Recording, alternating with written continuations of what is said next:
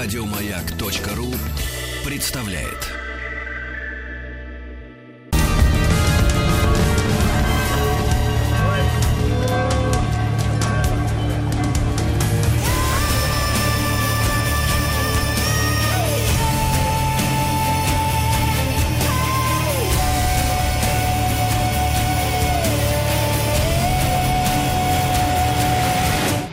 История и болезни. Ну что ж, дорогие товарищи, истории и болезни. Дмитрий Алексеевич Гутнов, профессор Московского государственного университета, доктор исторических наук, э, вновь э, в нашем эфире. Дмитрий Алексеевич, доброе утро.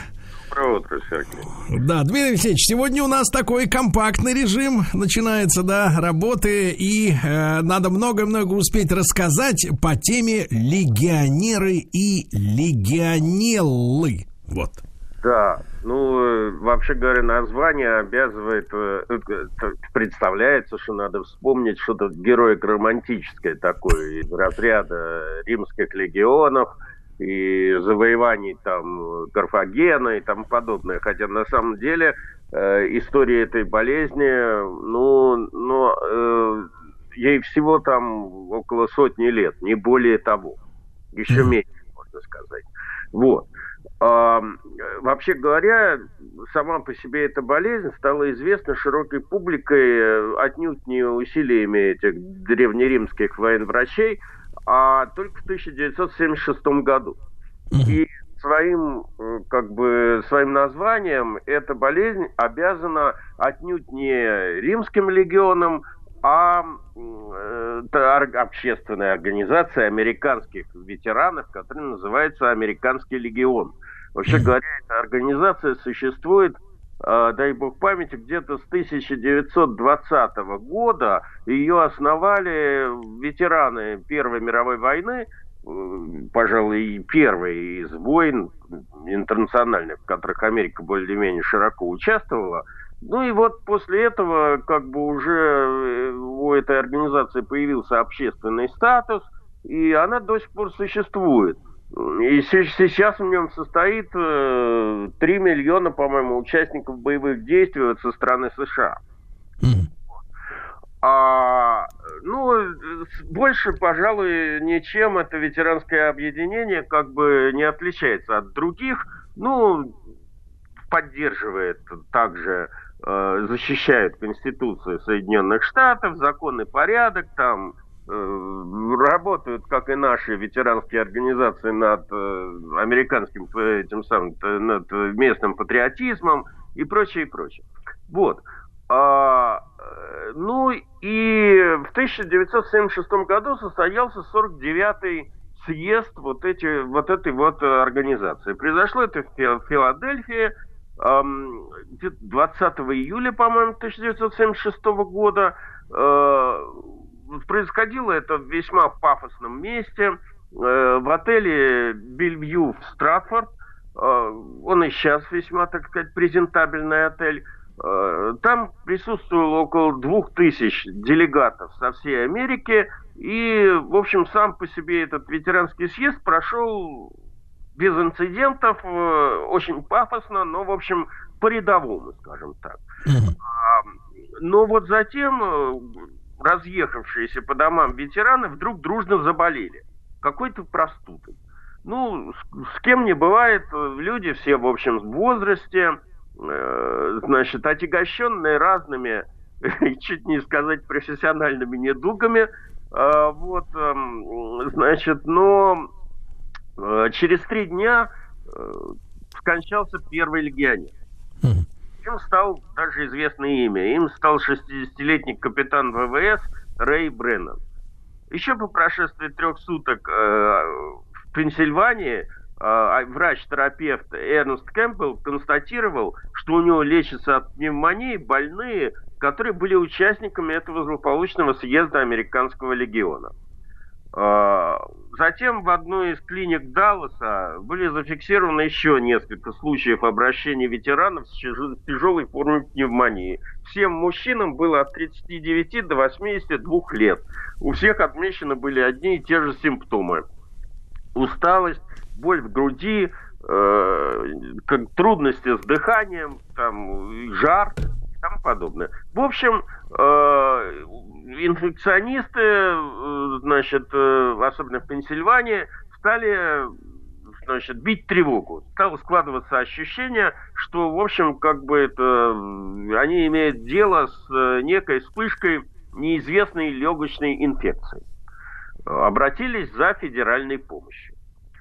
А между тем, э, в центральные медицинские власти в Вашингтоне э, тревогу бить не спешили по разным причинам. Я уж не знаю, это была, так сказать, просто инерция бюрократической машины американской, или они не хотели шум поднимать, ну, в общем, э, как бы озаботилось, э, озаботились Министерство здравоохранения Соединенных Штатов только, 20, э, только 2 августа 1976 года, то есть там через две недели после всего происходящего. А, значит, ну, к, к этому времени Э, уже успело скончаться 18 легионеров. И, как вы догадываетесь, все они были членами вот этого вот самого съезда. Да. Э, а всего, раз уж я об этом заговорил, в период этой эпидемии заразился 221 человек, из которых 34 клинических случая закончились летальным исходом. Значит, э, существует э, ну, в Америке такой центр по контролю заболеваний, который занимается в Америке борьбой с инфекциями. И, в общем, когда ему дали добро, то были приняты невиданные меры по выяснению и поиску причин болезни. А, ну, а исследовались трупы умерших, эксгумировались, там проводились разные исследования. Ну, в общем, где-то э, к сентябрю стало понятно, что искать надо э, непосредственно в Далласе и, скорее всего, в том квартале, где происходило, э, где, где происходил съезд. А, правда, пока медики безуспешно пытались э, как бы определить э, источник инфекции, носились по этому Далласу, брали э, пробы канализации, там, значит, водопровода, еще чего-то, вверх взяла версия отравления. Учитывая то, что, в общем, как бы по стране сначала поползли слухи, а потом это все выплеснулось на страницы газет – Э, в общем, таинственная, ничем не объяснимая смерть целой группы ветеранов американского легиона. Все они были под микроскопом, все они участвовали в тех или иных боевых действиях, имели, так сказать, военные заслуги, и поэтому, значит, э, вверх поначалу взяла конспирологическая точка зрения. В прессе появилась масса теорий о месте террористов с Ближнего Востока, э, козней там, значит, каких-то арабов, Э, вплоть до этого, значит, там, провокации ГРУ и тому подобное. В общем, первое время токсикологи искали в организме умерших и заболевших следы 17 э, различных токсических веществ, которыми могли их отравить известные террористы. Но они тогда еще не знали про новичок, наверное, да? Я просто веду и дело, значит. Дело в том, что новичок как раз в этот момент только техническое задание получил. Его только в разрабатывать начали. Но я уверен, если бы они об этом было известно, то хайли э, лайкли, естественно, значит, все это списали бы на новичок. Ну ладно. Значит, э, ну, э, долгое время главным подозреваемым был такой сплав Э, в общем, они нашли в, эм, как бы, в повторно эксгумированных трупах умерших э, карбонил никеля. Э, долгое время думали, что вот именно этим карбонилом эти люди были отравлены. Правда, впоследствии выяснилось, что это всего лишь загрязнение от металлов, от медицинских инструментов при вскрытии было сделано. Вот. Э, ну, когда вот эта вот э, как бы конспирологическая точка зрения не нашла своего подтверждения, э, то врачи переключили свое внимание на пластик. И тут исследователей ждало фиаско. В общем, как бы к, к концу сентября никаких внятных этих самых причин вот эта вот служба американская назвать не могла. Значит, к концу года поиски также не увенчались успехом, а местные власти уже хотели признать поражение в этой борьбе. Э, и это серьезно э, пошатнуло веру американцев в их медицину. Но 18 января 1977 года вот, значит, эти со- сотрудники этой Центра по контролю заболеваний, а звали их э, Макдейт и Шепард, все-таки нашли в образцах, в образцах ткани одного из 34 погибших э, людей виновницу этого заболевания. Новую э, граммоотрицательную палочку. Это микроб такой, э, который в силу своего особого строения клеточной стенки э, не окрашивается по методу грамма, и поэтому он как бы невидим там этим, если специальными методами как бы его не, не рассматривать. Значит, э, микроб получил название легионелла в честь печально известного события. Э, впрочем, оказалось, что на самом деле его не открыли, а переоткрыли.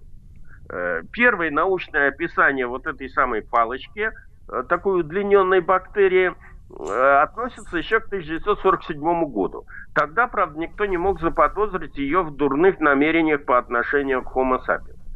И очень скоро стало понятно, что именно эта самая палочка была ответственна за вспышки, в общем, как бы э, смертей с атипичной пневмонией 1974, 1957 и 1959 годов.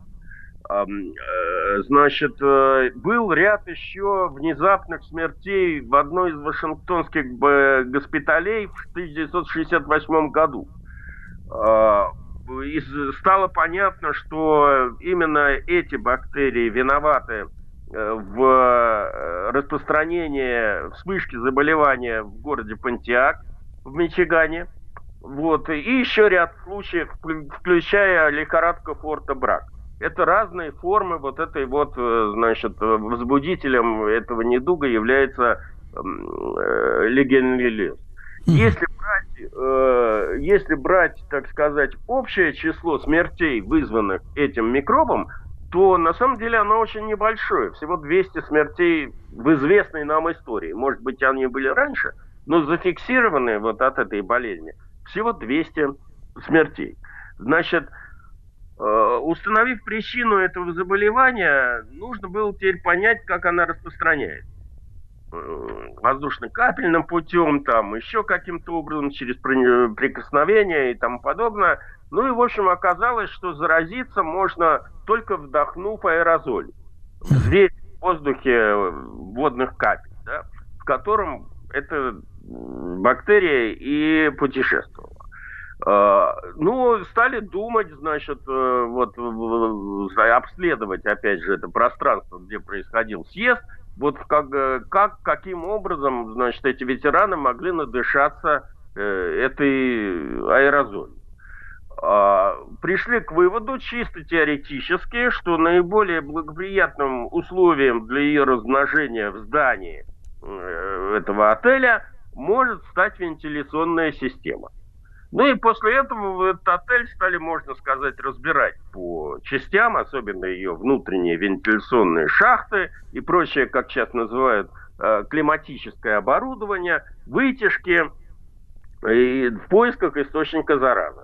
В конце концов, источником заразы оказался центральный кондиционер отеля, который стоял на вот. Оттуда по вентиляционным шахтам, э, значит, э, эта бактерия распространялась по всему зданию и уже с помощью, так сказать, вытяжек и вентиляционных э, решеток там э, распространялась по, по, по, по всем комнатам. Э, кстати говоря, вот этот вот случай привел, среди всего прочего, к ужесточению санитарных требований к кондиционерам. Как к бытовым кондиционерам, так и к промышленным. А, э, значит, э, средства передвижения вот этих вот бактерий тоже весьма экстравагантное. Дело в том, что они умеют жить в организме одноклеточных э, живых существ, организмов, амеб, которые, собственно говоря, и размножаются в системе кондиционирования отеля. А попав в организм человека, э, бактерия позволяет заглотить себя нашим э, иммунными клетками, которые борются против этих самых амеб, и там размножаются, поражая в первую очередь, естественно, слизистую. Вот. А, вот так была открыта эта болезнь легионеров, которая с тех пор известна и описана. Но Дмитрий по... Алексеевич, Дмитрий Алексеевич, а какая же управа-то на эту заразу? Э, значит, если говорить о лечении, то на сегодняшний день э, сохраняется уязвимость э, этой болезни к ряду антибиотиков. Правда, из-за неумеренного использования антибиотиков в нашей практике повседневной, жизненной, уже часть этих антибиотиков перестала действовать. Вот пенициллин ее, например, не берет. А тетрациклин может только ослабить этот микроб. А вот э, и тромицины, левометицины и тому подобное вполне, так сказать, рекомендуются для борьбы с этим заболеванием. Вот, э, но я хочу успокоить наших слушателей. Э, для нашей страны легионеллез, в общем, редкий гость. Э, где-то я читал, что Э, ну, вообще говоря, у нас случается несколько десятков случаев за год подобных заболеваний. Значит, э, ну, наиболее известное из этих заболеваний было, была вспышка э, в 2007 году легонеллеза в верхней пышме. Тогда заболело 160 человек. Ого. И не, не удалось спасти пятерых. А такого вот массового заражения этой болезнью я чего-то не, не, не нашел в нашей. Дмитрий Алексеевич, я так понимаю, что у болезни у этой нет никакой сезонности, да, особенной? Ну, в принципе, да, но, понимаете, вот вся это, что у нас в Верхней Пыжме, что в Америке, когда это все началось, все это произошло в июле. Я склонен предполагать, что э, она активизируется по мере активизации нашего э, ну, климатического оборудования – и, ну, соответственно, этот, э, зараза там лучше, так сказать, приживается и распространяется во время жаркого, влажного... Да. Дмитрий Алексеевич, и очень важный вопрос. Касается ли это дело автомобильных кондиционеров? Нет ли случаев заражения вот э, через эти климатические установки? Э, вы знаете, э, как бы специально я таких случаев не встречал. Я подозреваю, что вот эти вот ужесточения норм, которые произошло в 1976 году, повлияло.